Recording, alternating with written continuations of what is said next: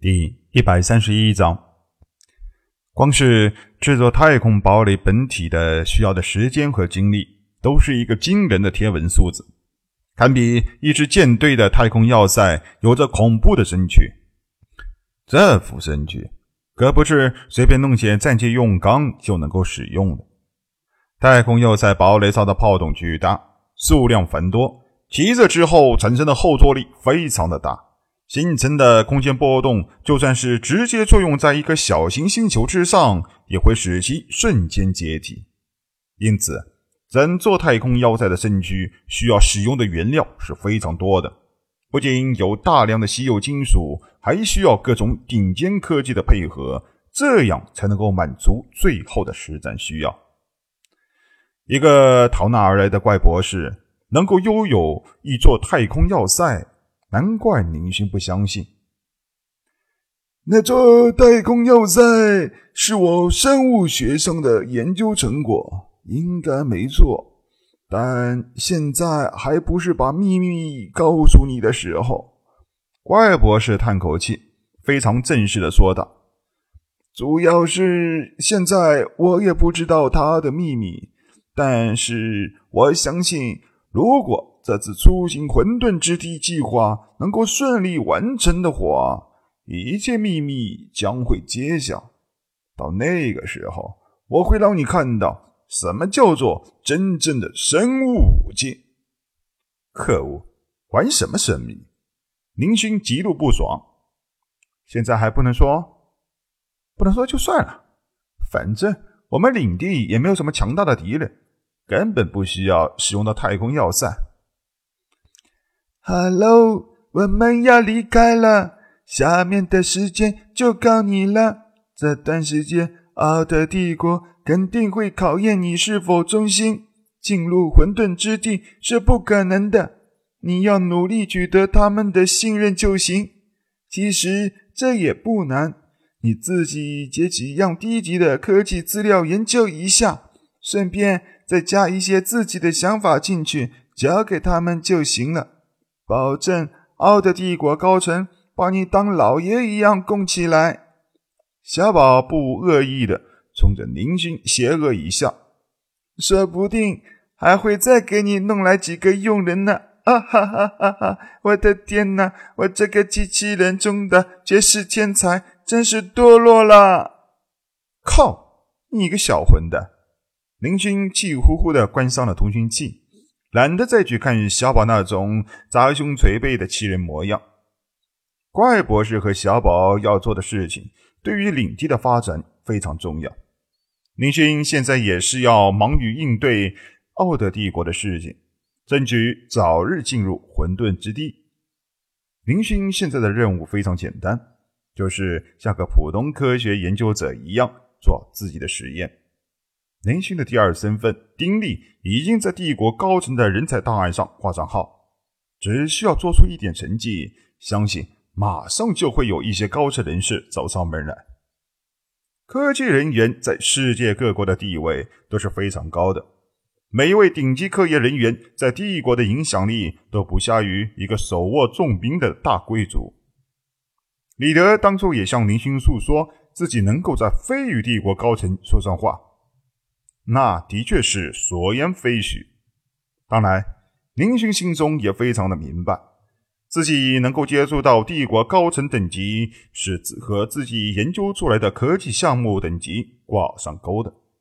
自己如果能够研制出来，让奥特帝国军事力量提高十倍的东西，恐怕奥特帝国真正掌权的科索总统也会亲自来拜访自己。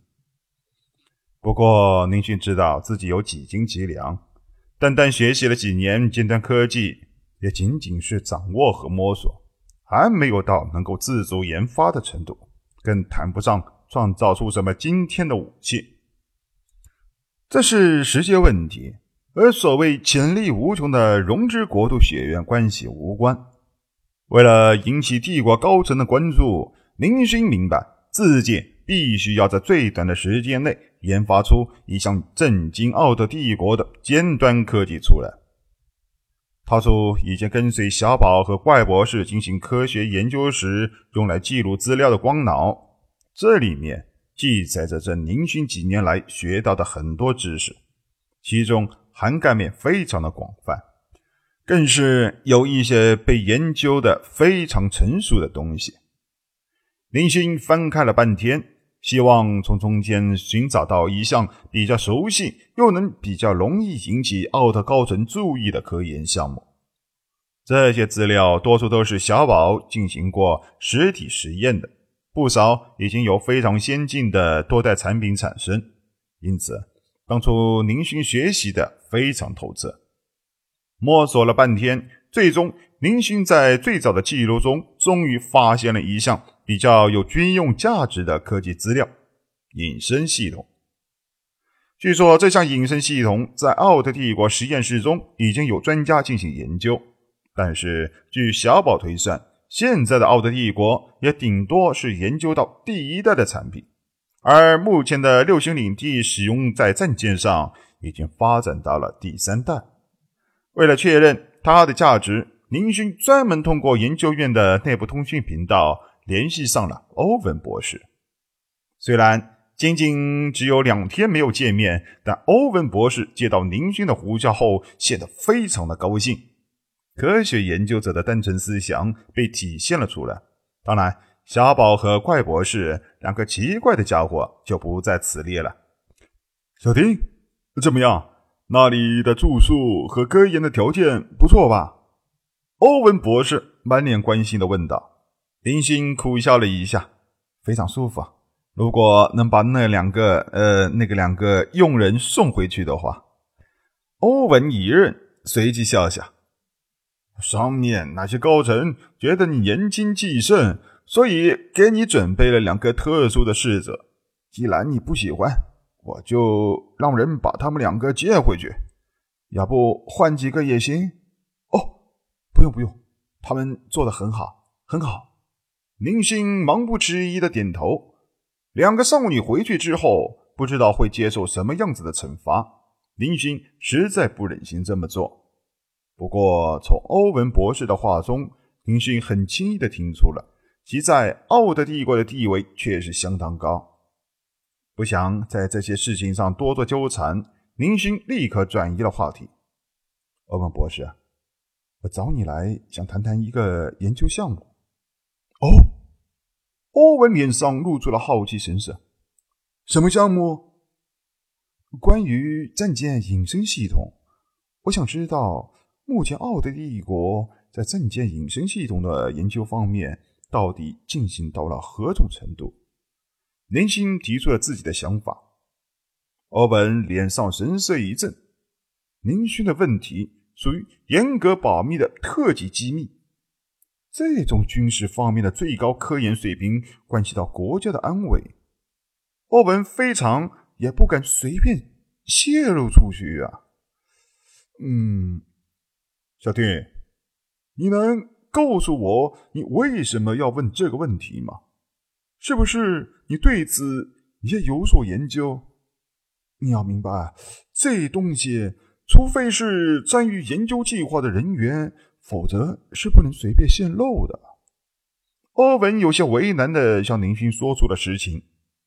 林勋耸耸肩，叹口气：“这个我非常明白。没错，我现在对战舰隐身系统有所研究，而且这种技术是我比较擅长的学科之一，因为我以前曾经在家族中的战舰上实验过这种技术。”我想，帝国方面也应该已经知道了这一点吧。